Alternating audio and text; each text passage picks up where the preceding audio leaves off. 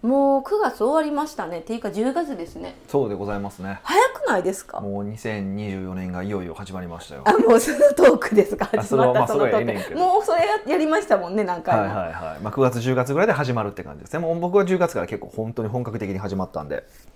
気合いえなんか変わったんですか？ヒデさんの中で。え変わったか？はい。変わったか変わってないかって言ったらちょっとだけ変わったぐらいかな。そんな変わってはないですけど。まあややることが変わったって感じぐらいですかねへえあじゃあこれから私にあの発表さしてくれるっていう感じですか？今後。こうするいやよみたいな。そうするほどの話ではないので僕の中で変わっただけなのでまあ日常業務はそのまま過ぎていきますから。へえこれからまあうん、あの新しいことをやっていきたいなとは思ってますって感じかな、はい。なんかあといろいろな新しい話が入ってきてどこまでやんねんとかいろいろ悩んではいますけどね。ああでもそういう時ってヒデさんはい。ははい。何を基準にどうしようかなって悩むんですか？何を基準に自分の価値観を基準にしかないないですか？なくないですか？うん。えでもヒデさんのなんて言うんですか、はい。ポジションというか、はい。限定からするといろんななんか儲け話もそうやし一緒にビジネスしませんかも。なんかいろいろ話来るじゃないですか。そんなに来ないですよ。なんかみんな聞いたらもっと来てる感じやもんな。これ全然来えへん。やっぱり人徳ないなと思いながら生きてますけどね言っても「はあこんなんかい」とか言われ言えへんやなどんだけ俺嫌なやつやねん。まあそういう戦略ですよね。そう見せる、まあそう見いうせかけの。そういうことまあそういうことにしておきます。はでその時にまあでも、まあ、数少ないか多いか知らないですけど、はいはい。来た時いはいの、はい。何ですか？いやろうとか受ける受けへんとか。うーんまあなんか自分の価値観に合うか合わないかですよ。本当にさっきも言いましたけど価値観？ひでもうんそんなヒデさんの価値観なんて分からなくないですか？だから来た時にあのまあ合うか合わないかを考え、まあ、リもしくもちろんリスクとリターンの問題もあるし、うん、そのそのリスクの中にはどれぐらい自分が時間を使うのかってこともあるしあとリターンもあるしそのリターンって言ってももうお金だけじゃないじゃないですかもちろん当然ね。だそういうのをこうもろもろなんかそろばんして考えるっていう作業はしますね。そういう時って、はい。あの商談というかこう話来るじゃないですか、はい。即決するんですか？それとも一日寝かすんですか？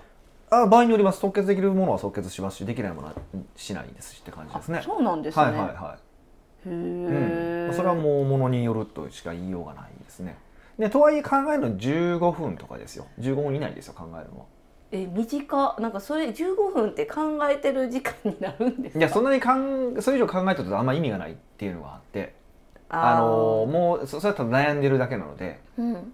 もうどうしようもないっていう感じなんですよね。だからまあかそれ15分でも長いかなと思ってるぐらいででそれより重要なことは多分それはもうなんかその時にっていうことじゃなくてなんか普段から自分の価値観を積み上げていくっていうことをしておかないとそれの方が大事だなって思ってますね。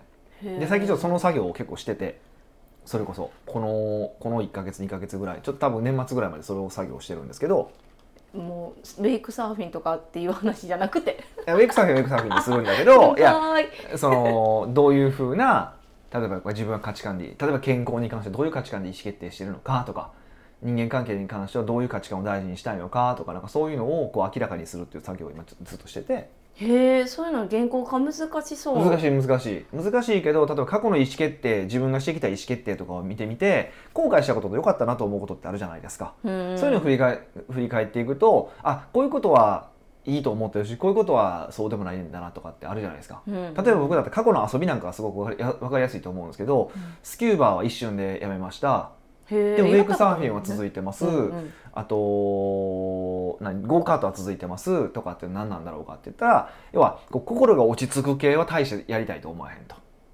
心が落ち着く系アドレナリンが出るタイプのスポーツは楽しいと思うんだなって思うわけじゃないですか。ってことは多分少なそこまでは絞れたわけじゃないですか。じゃあアドレナリンがでじゃあ今度は何かこう今後取り組む時はアドレナリンが出るタイプのものを、まあ、基本的にはやっていけば楽しいと自分は思うんだなって分かるからそこでその心が落ち着く系は一旦外れるじゃないですか。外せるじゃないですか。あー選ぶときにねそうそうそううそうそうそう。そういうふうにこう意思決定をどんどんしていって精度を上げていくっていうのがあのですよね。もうそれしかないですよね。で結局それは自分が好きか嫌いかでしかないじゃないですか。うん。最後に意思決定って。だからそれはもうそうやって決めていくしかないですよね。スマートですね。確かにそうやって振り返ったら分かることがあるんやなって思いましたうんそうそうですよ。かあのいや本当はこれしたいんですよね。どっかでね。一回なんか人生戦略ワークショップ。やりたい。やりたいです。え？えそれあのあれどうですか？あの来年のおはい。誕生日会に、はい。そのワークショップ。いや3時間とかでしょ？は多分できないです。多分あの合宿レベルでやらないとそういうせめて1泊レベルですか？2日あ本当はあの1泊2日を3回ぐらい欲しいぐらいなんですけど。めっちゃするやん。マッチョやけど。だから、まあ、そこまでしないにし簡易版するにしてもやっぱある程度したいですよね。うん、へえ、やっぱなかなかそういうことすることないじゃないですか。ないです。だからそれこそなんか自分のビジネスがなんやろこう楽しくないなって思う時とか、うん。それから例えばそもそもその自分のビジネスが決まらない人いろんなことしすぎてってことですか？とというよりもそもそも何していいか分かんない人も結構いたりとかするし。あこれから何していくか。そうそうこれからビジネスそう何しはいていくのかとか、それこそ難しい決断に迫られてるとか、うん。まあそういうこと結婚するとかなんかいろいろあるじゃないですかこう、はい。あとまあお子さんが生まれたとか、うん。なんかそういう時とかにそういうのを考えていくと多分いいんやろうなって思ってるしあの本当はみんなにそれやと一緒にやりたいなって思うことはぶっちゃけあるんですけどうんいかんせんこれはそもそも受けるのかとかね。あるんですよね。実際にやっぱビジネスやっててもただただ稼ぎたいっていうだけのやけど、とかは働く時間減らしたいっていうんだけど、そもそも働く時間減らして何したいのとかクリアになってなかったりとか稼ぎたいって何したいのかってクリアになってなかったりとかするんですよ。そうですね。それより本来よりまずはなんかお金みたいな。とりあえずげ年収100万あれ 一1000万とか言うじゃないですか。はい。でもだから本気じゃないからモチベーションが上がらないっていうこともあるし、あの途中でこう息息切れしたりとかするしとかっていうのもあるんですよね。だからそういう意味でいくとそういうのは探っていってほしいなとは思うんですよ。だからまああのそれやるやるならやるにしても、うん。まあとりあえず今ねこうやって聞いてもらってる方はだ今まで自分がそのいろんなことに対してどどういうふうに意思決定してきたんだろうかってことを考えて、うん。ん、でそれでこ後悔してることであれば何後悔してるか良かったなと思うことは何で良かったと思ってるのかってことを考えていってもらえると、まあ全然いいと思いますけどね。それを書き留めてるんですか？あ書き留めていく感じですか書き留めていく感じです。はへーもうそうしていったらな精度上がりそうですい。ねめっちゃ上がりますよ。だからそれこそドラッカーとかもよく言うんですけど、その自分の意思決定はなんその時どういう材料で意思決定したのかを書きなさいと。そうするとだんだん自分の意思決定が上手になっていくみたいなこと言ってるんですけど、うん。いやほんまにそのそれ仕事だけじゃなくてね、うん。うんあの普段のしあの遊びとかも意思決定そうやってうまくしていくとなんか多分幸福度は上がるんだろうなとは思ってるし、まあ、実際多分自分の中で上がってる感じはしてるから、へえ、うん、それはいいんじゃないかなと思ってるんですけどね。もうあの常に幸せオーラ満開で100%ぐらいで生きててほしいですヒデさんも、あそうですか。今何パーセントぐらいに見えてますか？近くの近くにいてる美香さんからすると。うん、今日の顔は、うん。あのにこやかなやなとは思いました。でもそれはストレッチしてきたからかなみたいな。すっきりしてる顔。まあ、ストレッチじゃないよ。筋トレで。いやまあまあ。今格好で言ってるよね今ね。トレーニングにトレーニングウェア着てるから。そうそうです、はい。そうですそうですそうですあそうなんですか？じゃあそう違う時の顔もあるんですね。ありますよ。重い仕事しなあかん前とかやったらもう暗いし。そうですか？あ、はい。そうそうなんや。まだそれ出てるようじゃまだまだ甘いですね。え出てないです。なんでそのな？んでそのいもう精度高めです。高めていいくのが人生だと思うしね。のそれこそ。うんそいい意味でのリフそうリフレッシュもしてるんかなって思っててそのリフレッシュで思い出したんですけど、うはいはいは9月末ぐらいに、いはい。あの人生初奄美大島行ってきたじゃないですか。ああはい行ってきました。あプライベートクラブのメンバーでみんなで行こうって言って行ってきましたよ。そあれどうでしたか？どうでした？あのー完全旅行。まあそうです。誰と行くかはほんま大事やなって思って。えそれどっち方向の話？なんですかいやいやいや超楽しかったですよ。マジで。めっちゃ楽しかったんですよ。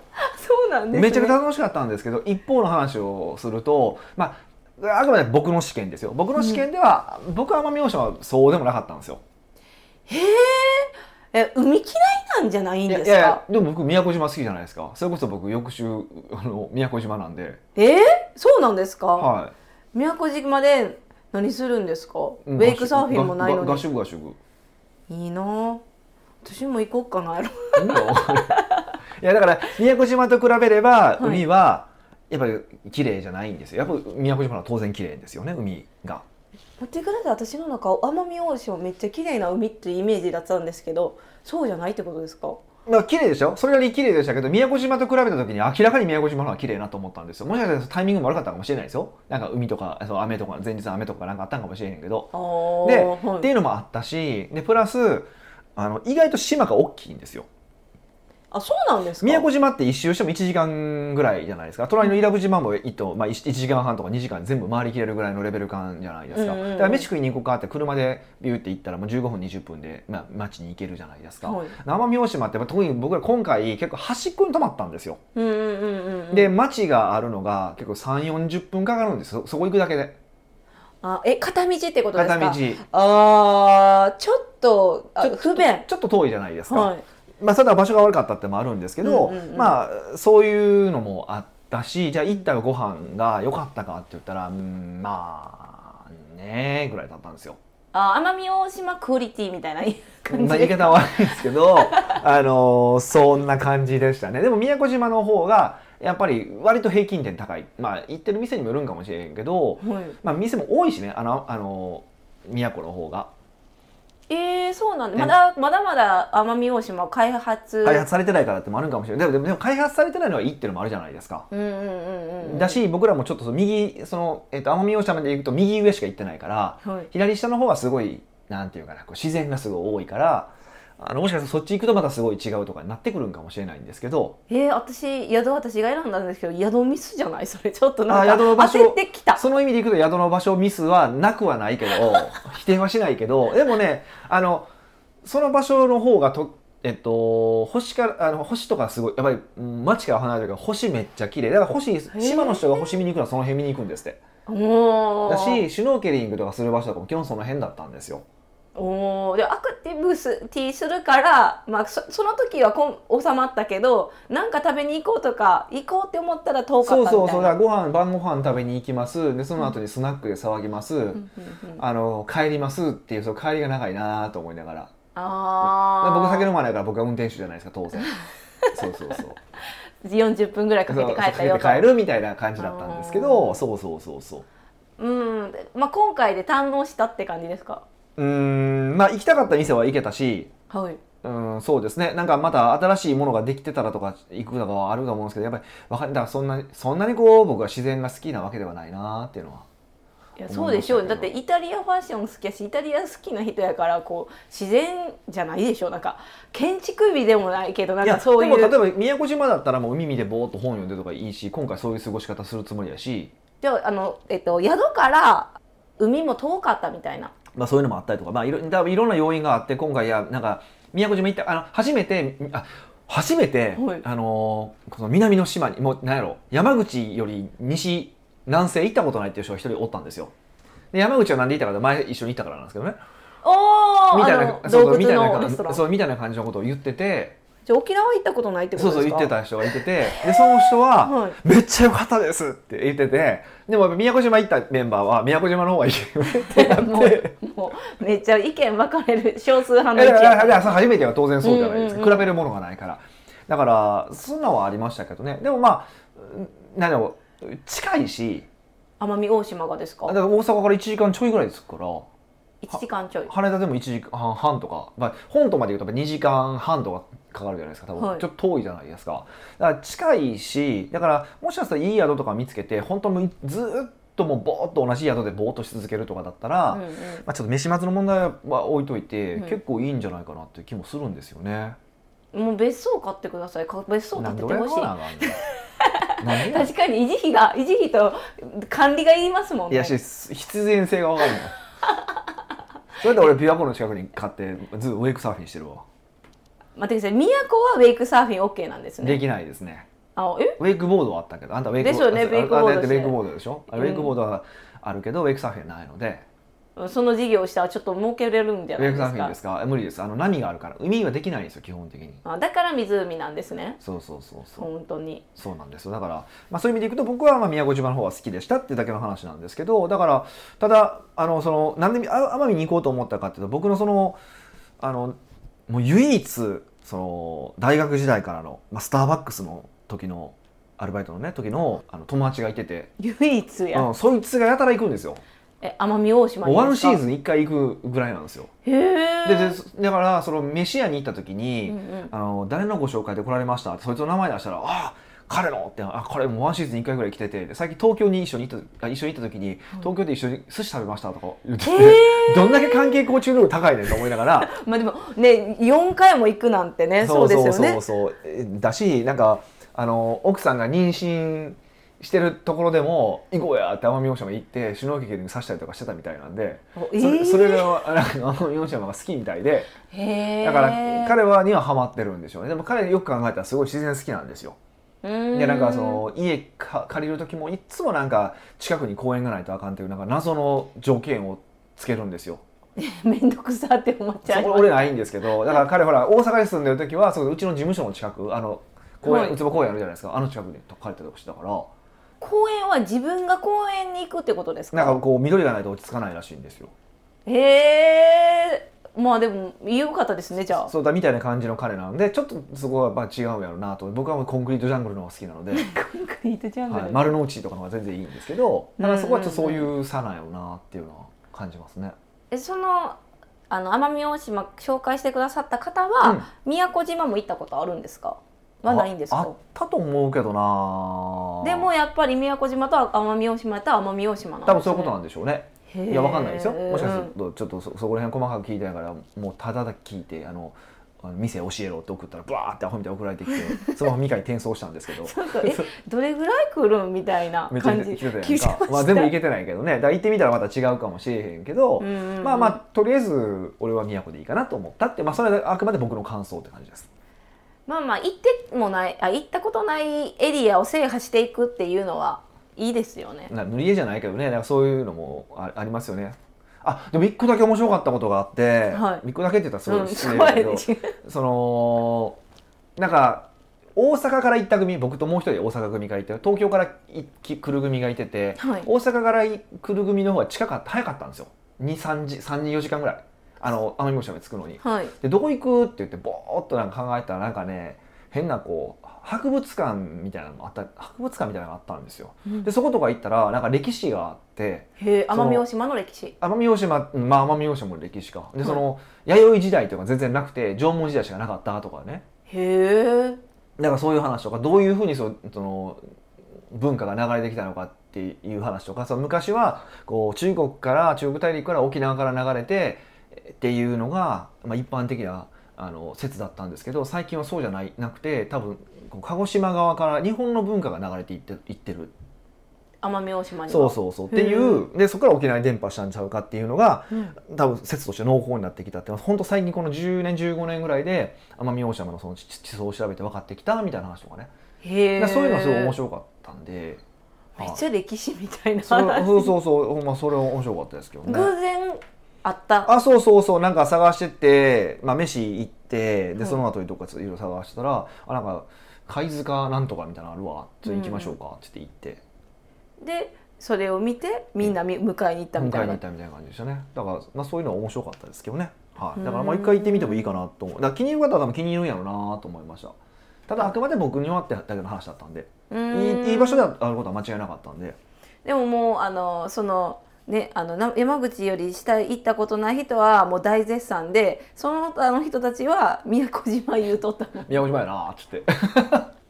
あだから価値観が似てるんかな。っていうのもあるしそのやっぱ行ったことがあるから比較できるっていうのも比較するともあると思うしまあいろいろあると思うんですよ。それはだからいろんなその点数加算する要素があるじゃないですか、うんうんうん。で加算しない要素とかもあるし今回飯も正直そうでもなかったんであじゃあチデさんが作った方が良かったんや。あまあそうですね。朝ごはんだけ作りましたけどね。でも宿キッチンいい感じじゃなかったそうんですか？そうよかったな。リビング1個バーンってあってでそれぞれあの寝る場所だけ全員違うみたいな感じで。そうですそれが難しかったんですよ。みんなあのえ一名一室にしなきゃいけなかったじゃないオーダーが。まみんなでね雑魚寝しようかって言ったらみんないびきがいびきが全員言うからこれはもう分けた方がいいなってなってね。そ うそうなると宿がない。んですよあでもよかったです。よだからあそこでその駐車場でバーベキューできたりとかもしたし、うんうんん。そうそうあれだからみんなみんなあの経営計画合宿とかあそこすごいいいなと思いました。へえで逆にもう何もなさすぎてやることないから合宿するしかできないですよ。一個私はなんかあ後で気づいたんですけど、はい。そのリビングのルームとうん。一人部屋ってちょっと離れるじゃないですか、はい。もはう建物が違うから。はでその寝る部屋は w i f i 飛んでませんって書いてて私後で絶対ヒデさんに怒られるやんって思ったんですけど。ああそうそれだけちょっと不便だったなと。そう。みんなはねちょっと僕はたまたまその本島に行ってたからあれでしたけど、はい。あそうなんですね、はい。じゃあまあみんなもしねあの興味あれば行ってみていただきたいですね。そうですね。全然面白い面白いと思いますよ。北岡秀樹の奥奥越えポッドキャスト。奥越えポッドキャストは仕事だけじゃない人生を味わい尽くしたい社長を応援します。改めまして北岡です。ミカです。はい今回のご質問は？今回はニックネームミラクルボールさんからのご質問です。なるほど。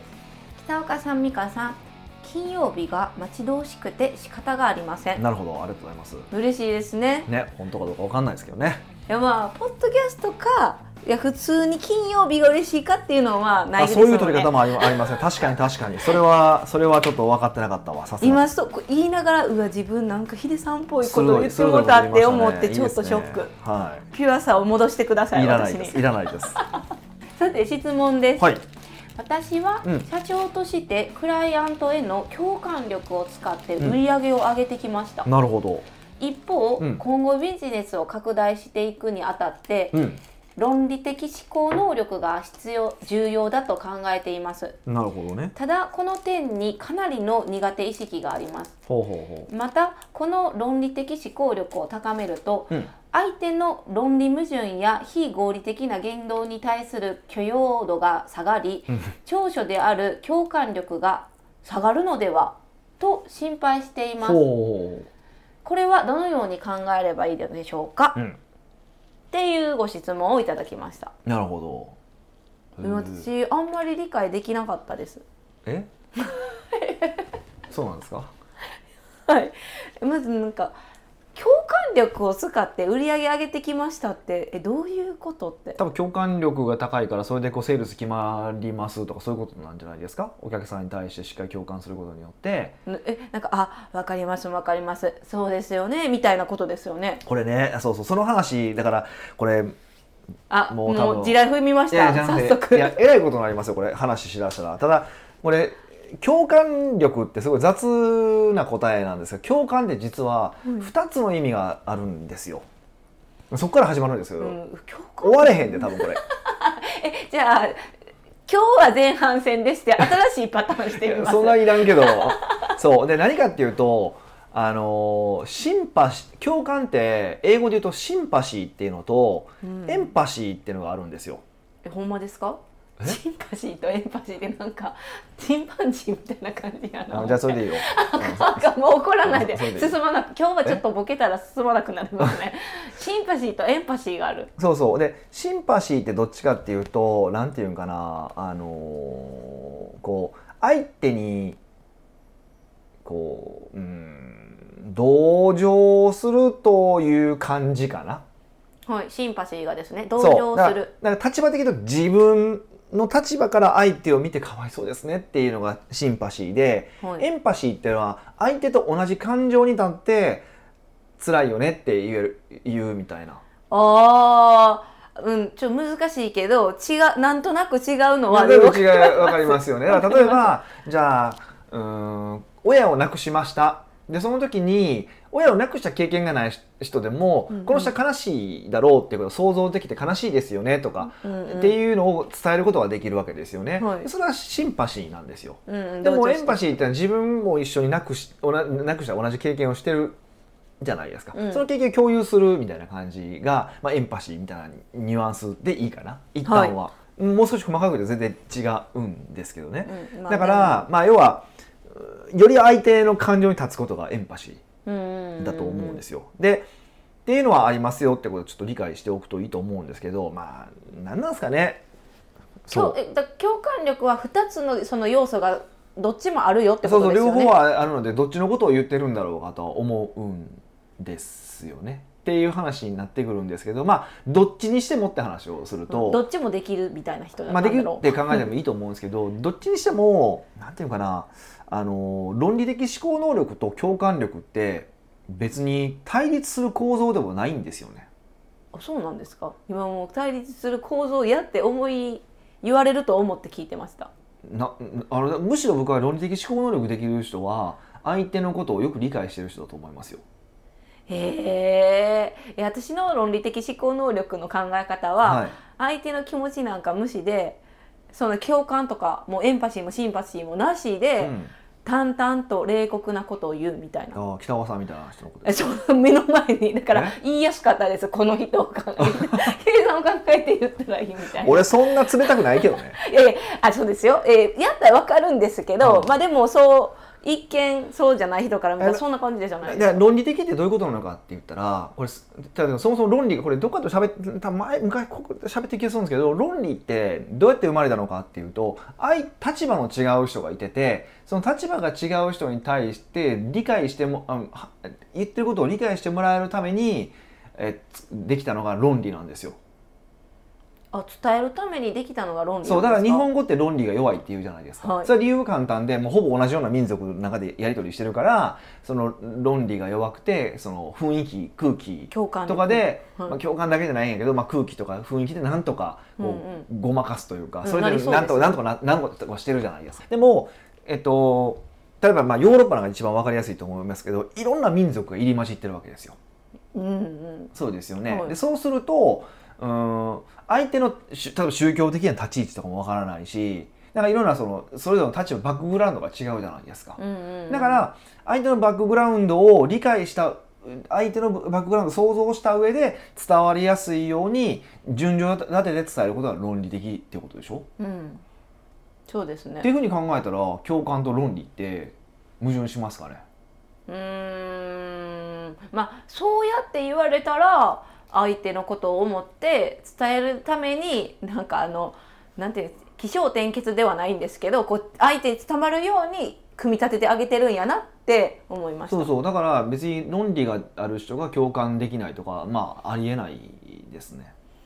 もうそう言われたらそうなんですけどなんでこんな逆にじゃあ偏見を持ってるんですかね。でも例えばその仕事の時にその論理っていうのってうんと基本的にじゃあ仕事って何のためにするのかって、まあ、お金稼ぐってことがまあ一番のそのなんていうかな。ビジネス会社会社の中では一番その、まあ、優先度が高いうんうん。わけですよ。うん。で優先度が高いとそうすると例えば、うんまあ、ある意味その合理的に考えれば、うん、お客さん切った方がいい。うん。とか合理的に考えれば、うん、従業員を切った方がいい。とかっていうこともあるわけじゃないですか。はい。でっていうのなんですけどそこで難しいだからビジネスではお金を稼ぐために存在してるわけだからそうですよねって話なんだけど、難しいのはでもやっぱり人間には感情があるって混ざってるってことなんですよね。うんうんうん。でその感情が混ざってる時にあのその立場が突然私の生活はとかそっちの立場が始まるわけですよ。うんうんうん。でしょ？だからでもいや論理的に考えたらやめた方がいいねんからやめてよ。っていう話なだけなので、そこで冷たく見えるっていうだけですよね。そうですね。なんか冷酷自分たちのなんかあのかかあの生活は何とも思っていないのかみたそいうな。そうそうでもなんとかかわいそうやなと思ってても切ることもあるわけじゃないですかそうですね。ある意味で言うと、うんうんうん。だからそれで論理矛盾は本当は存在しないんですよね。うん、じゃなかったら全員が倒れてしまいますもんね。そうそうそうそう。全員が倒れるからじゃあ生き残るためにはごめんこの人たちやめてもらわないといけないとかあのこっちが例えばじゃあそのお客さんに振り回されてあの困るからじゃあこのお客さんには去ってもらおうとかっていう意思決定があるわけじゃないですか。まあそうですね。ちゃんと考えたらそうなんですかねそうだからただその論理的思考能力が弱いとかまあ共共感を売りとかっていう人は、まあ、言い方悪いですよだからその場の雰囲気で会話してるんですよね。はいえ得意ですうん知ってます。言葉すら間違っててもその場の雰囲気で押し通そうとするもんね。みんなにその言葉普及させてますみたいな意味は分からないけど。いやだからでもそうそうだからある意味でそれでもよいい身内とかだったりとか直接の一対一のコミュニケーションだったらそれで良かったりもするんだけど、うんうんやっぱり不特定多数とかになっていくとか従業員とかに正しく伝えるとかってなっていくとうそそういうわけにいかれへんからやっぱり論理的思考能力っていうのは必要だよねと。うんだからその時にやっぱりその従業員が何考えてるのかお客さんが何考えてるのかっていうことを考えるってやっぱ共感力じゃないですか。うん。だから共感力強い人が論理的思考能力をつければ、うん、すごくコピーとかすごく上手に書けるし。鬼に棍棒みたいな。鬼に金棒やね。めっちゃいいこと言ったと思う。まあとび鬼。っくりすんな。びっくりすんな。えじゃあそれでも苦手意識あるじゃないですか、はいはい今ミラクルボールさん、はいはい。えだからえもう私じゃないんかと思うんですけどこう、はい。苦手意識めっちゃわかるんですね、はいどうしたらいいんですか？いやけどえっとねこれねうーんと共感力がない人に共感力身につけようっていう人と論理力がない人に論理力を身につけようだったらどっちが難度高いのかって話なんですよ。まあまあそう聞かれるってことはあの共感力の方が難しいんですよね難しいんですよ。共感できひんからってことですか？そうそうそう俺共感できへんもん俺。え共感できひん？ん？共感できないんですかね？共感力が弱いと思う。あまあ確かにできないことはないけどあの少ないと思いますそうそうそう多分すごい弱いと思うんですよ。はいでそれ全でも論理は要は誰もがお互いに伝えるために存在しているものだから、うんうんうんあのある程度簡単習得可能なんですよね。万人のためのものだから。でろでも、ね、その共感で感情を読み取るとかやっぱ機微の話になってくるから、うんうんやっぱりその難しい部分っていうのはあるんですよね。はい。っていうふうに考えるとその論理的思考能力、まあ、苦手意識は気持ちは分かるけども苦手意識を感じるのは分かるけどもまあでも身につけられへんことはないよっていう話ですね。とりあえず話をするときは結論ファーストで話をする。あ今論理的能力の話ですよね、そう話をはい。ししてみるとか、なんかそれで理由を3つ言ってみるとかなんかそういう感じにしてもらえるといいかなと思います。うーん。そのえ見たことないんですけど、はい論理能力論理的に話せるようになろうみたいなはい、本っていっぱいありそうやなって思ったんですよ。あるけどあれで身につくとは思えないですね。あそうなんですか？はいはじゃああのそのいきなり共感力マックスの人がその苦手意識ある論理能力のことをよし考えようって思っても考えづらいんですよい。。だから結論3つあ結論を言って理由を3つ言うっていうパターンを考えるとかあと自分でマインドマップを書いてみるとか喋りたいことを。はい。マインドマップっていうのはその論理的でこ階層構造にならないとマインドマップって書けないので。ああ。そうそうあじゃあその2つをあの2日に一遍ぐらいしてたら、まあ1ヶ月で結構。なそんなそんな簡単なもんじゃない。あちょっと、はい。あのなんかインスタントに言い過ぎでもそれぐらいなテンションで言ってあげへんかったらやっぱりこうお重い腰上げて「一緒!」みたいになるじゃないですか。いやでも思考の癖やからこればっかりは。だから直せよって話だけだったんでそれはだから今までだから何十年間生きてきたから違うじゃないですか。うんうんうん。30年間その癖できてるのにあの1か月で治ったらびっくりですよね。そんなわけないそんなわけないですよね。そうですね。はい、っていう話です。じゃあちょっとミラクルボールさんはとりあえずあの論理的能力論理的、えっと、思考力を高めるために結論ファースト理由3つとマインドマップを書くようにしてみたらってことですね。そういうことですね。うん。じゃあそれしてみて半年後ぐらいにどうなったか感想お待ちしてますね。急にポンって変わるわけじゃないから徐々に変わっててあなんか変わった気がするみたいな感じから始まるとは思いますけどね。はい。ね、そういうちっちゃい軌道修正というかものなんでしょうね。そうですねはい、なのでエールをお送りしますので頑張ってみてください。はい奥越ポッドキャストではいろんなご質問をお待ちしております。質問を採用された方には素敵なプレゼントを差し上げておりますので質問フォームよりお問い合わせください。はいというわけでまた来週お会いしましょう